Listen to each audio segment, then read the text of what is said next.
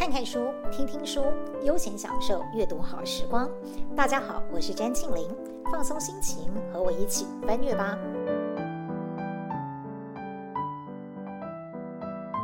这一集要跟大家分享的这本书，嗯，它的作者很特别。我们大多数的人认识的他，身份并不是一个作家，而是一位优秀的主持人、演艺明星。他的知名度很高。在华人娱乐圈已经累积了相当的基础和好成绩，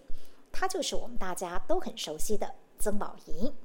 这是曾宝仪的第二本书。不要怀疑，虽然他的正职是个演艺人员，但是曾宝仪真的很能写，很会写。如果说拿掉曾宝仪这三个字，或者舍去他的明星光环，光看这本书的内容厚度。我还是会很愿意花时间去读它，而且跟大家推荐这本书。理由很简单，就像他前一本所写的《五十堂疗愈人心的说话课》一样，作者是倾尽全力将他的人生经验和阅历，结合着他始终如一的大量阅读所累积的知识内涵，化为可读性很高的文字，充满诚意的跟读者分享他的人生心得。这两本作品里面都可以看到曾宝仪具体的生命经历，只不过前一本《五十堂疗愈人心的说话课》比较侧重在沟通这个议题的部分，作者以他自己非常丰富的主持经验作为实质案例，跟读者分享他是如何在那些一次次的实战经验当中摸索出与人沟通的法门，其中包括了他曾经备受赞美的亮丽表现。当然，还有他自揭疮疤的挫折体验。每一个篇章都可以看到作者在工作上付出的百分之一百的努力和他的心路历程。对于沟通这件事有兴趣的朋友，不妨也去看看三年前出版的《五十堂疗愈人心的说话课》。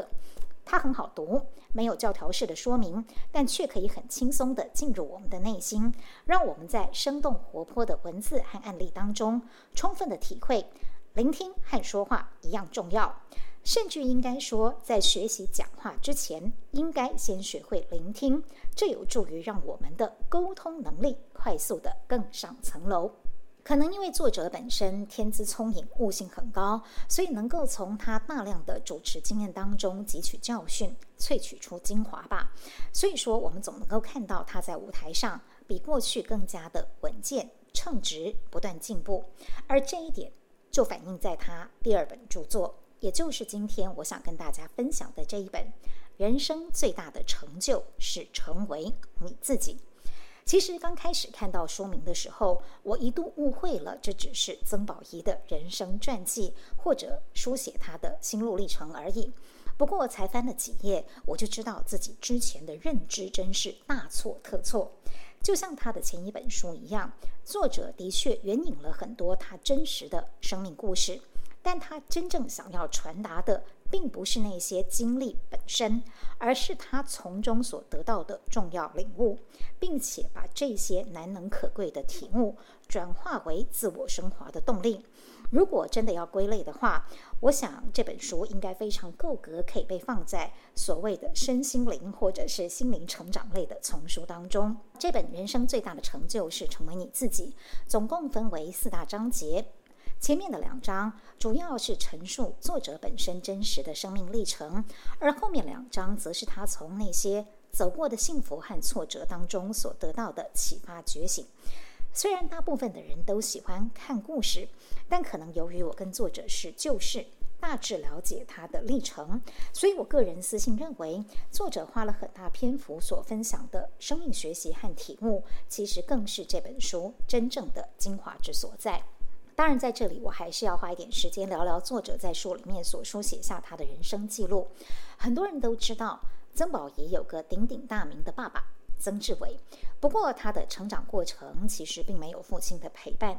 因为从小父母离异的关系，他的童年是在台湾跟爷爷奶奶度过的，类似我们现在所谓的隔代教养的概念。因为是在父亲和母亲两边家庭的拉扯当中成长，养成了作者非常早熟的心灵，让他因此一直活得非常勤奋、用力，好让自己可以符合各界的期待。当然，一路走来，他也没让大家失望，一路品学兼优的长大，然后考上大家眼中的第一学府——台湾大学。但这样的童年毕竟还是辛苦的。当他写到自己很小的时候，为了想要见妈妈一面，就必须被迫做出是要爸爸家还是妈妈家的选择。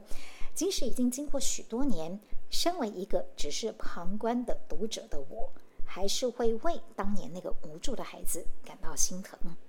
所幸如今回头看会理解，为什么跟别人不太一样的童年可以让作者变得这样的聪慧睿智，成为他成长的养分。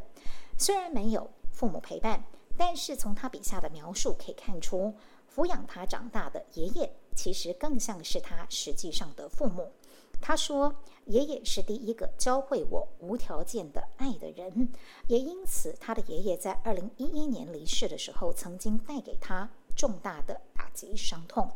但也正是因为这种大悲大痛，让他有机会更深入的去正视、思考生死的议题，也才会有后来那么多神奇的经验和体会，最后还完成了这么样的一本书。”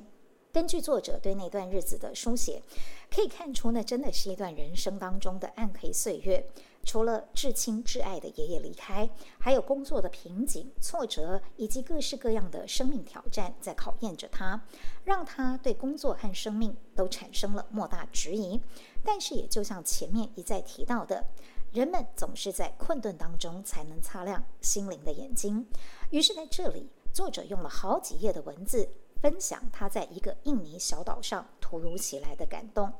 其实那次的旅行本来是被设定为是一趟遁逃之旅吧，但没有想到在某个傍晚，海边的夕阳意外地映照出他内心的觉醒。在美丽的不可方物的晚霞景色当中，处于低潮的他猛然察觉到，哦，原来自己的生命是一直被祝福着的。他在那一刻突然明白了。他说：“老天爷似乎正透过这奇迹般的美景在安慰我，对我说：‘其实你很好，我们都很爱你。’这样的感应就让他在海边哭得不能自己。可能我们每个人都曾经看过夕阳，觉得挂在天边的自然奇景美则美矣。但是我们是不是也能够像作者一样，在适当的时机和地点？”被大宇宙触动我们生命的小宇宙呢？环境的流转变化其实是非常中立的显现在每个人的生活当中。可是我们能不能够跟它产生对应，或者从里面得到若干启示，那可能就取决于我们各自的心灵了。对于作者来说，那趟旅程的夕阳霞光，以及半夜的一场玄奇华丽的梦境，把他慢慢带上了追求灵性之旅。在后面的记述当中，他详尽地记载了在那一场身历其境的梦之后，他后来怎么在印度之旅的菩提树下显化为真。这种种看起来像是机缘巧合的偶然串联起来，让他意识到生命的祝福其实一直都在，只是有没有被觉察到而已。而书中章节的结语小格言，笃定地写下。当你意识到你的生命是被祝福的，你的生命将变得完全不同。因为我自己也有过类似的启发经验，所以对作者书写这些心得有一种高度的共鸣，也是我因此想跟大家分享这本书的原因。但是，当然，这本书的内容并不仅止于他个人经验的陈述而已。我们刚才说了，哦，我觉得全书最精彩之处，其实是借由这些个人的感悟和触动所带来的各种抽象又具体的成长分享。作者透过他自己生命当中一次又一次的看见，理解到一直以来痛苦的根源其实就在自己的内心，也就是因为自己内心的执着，才会觉得不快乐。他执着的努力，执着的做到别人眼中的最好，而最后搞得自己经常是精疲力竭，觉得自己的生命总好像是被什么东西给禁锢着。但当他开始体察到这一点，感知到必须去学习无常和离贪，离开你的贪着，生命的宽度就开始变大了。我很喜欢作者这一段简单又发人深省的自我叙述。他说：“我想成为一个自由的人。如果我太过于执着，一定要发生某些事情才能带来快乐，这样的想法就会成为我的限制，我也会因此不自由。尤其当事情没有如愿发生，我就会不快乐。是不是很简单易懂的道理呢？然而，作者跟大家一样，都是必须经过岁月的累积才能明白这些。如同他自己说的：“四十岁以前。”我都还在努力的建构我是谁，我要去哪里？我要去到很远的地方，我要成为很棒的主持人，我要说出掷地有声的话，我有我的标准，我要做出什么样的表现，要有什么样的伴侣，光是那么多的什么样什么样，就足够困扰住自己的了。于是接下来，作者以充满感性和诚意的文字，写下如何从惯性的什么不是什么。慢慢进化为看见什么是什么，这里听起来很抽象，对不对？简单讲，就是说从觉得什么不是爱，慢慢明白了什么才是爱，也从什么不是我，逐渐厘清什么才是我。到了这边，我们就能充分理解这本书的书名为什么会取作“人生最大的成就是成为你自己”。所有的追逐，不管是事业、财富、名声，或者说是爱情、婚姻，好了，这些事物的核心本质，毕竟都不是真正的你，而且很容易因为外境的变化而失去。当拥有的时候感到充实，那么失去的时候一定会觉得空虚。只有找到自己是谁，人生才能够有意义的改变。你可以说这是一本身心灵的书籍，里面的实例。印证和学习技巧，对于有心想活得更自在快乐的人，一定能有所帮助。但是，请不要把它想成是一种心灵鸡汤。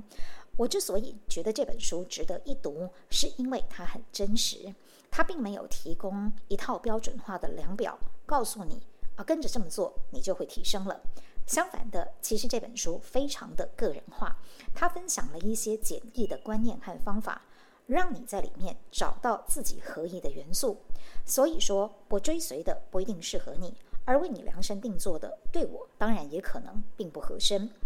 我想，作者想交流的是鼓励每个人用自己的方法去找到真正的自己。虽然大家各自巧妙不同，但是选择从停一下、静下来，聆听自己的声音，绝对是一个很棒的起始点。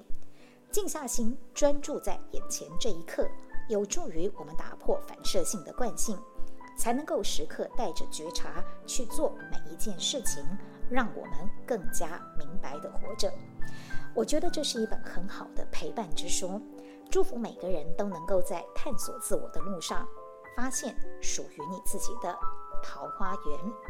谢谢你的聆听，有任何的心得分享，都欢迎你在。翻阅爸的脸书粉丝专业上跟我们分享交流，我们下次见喽。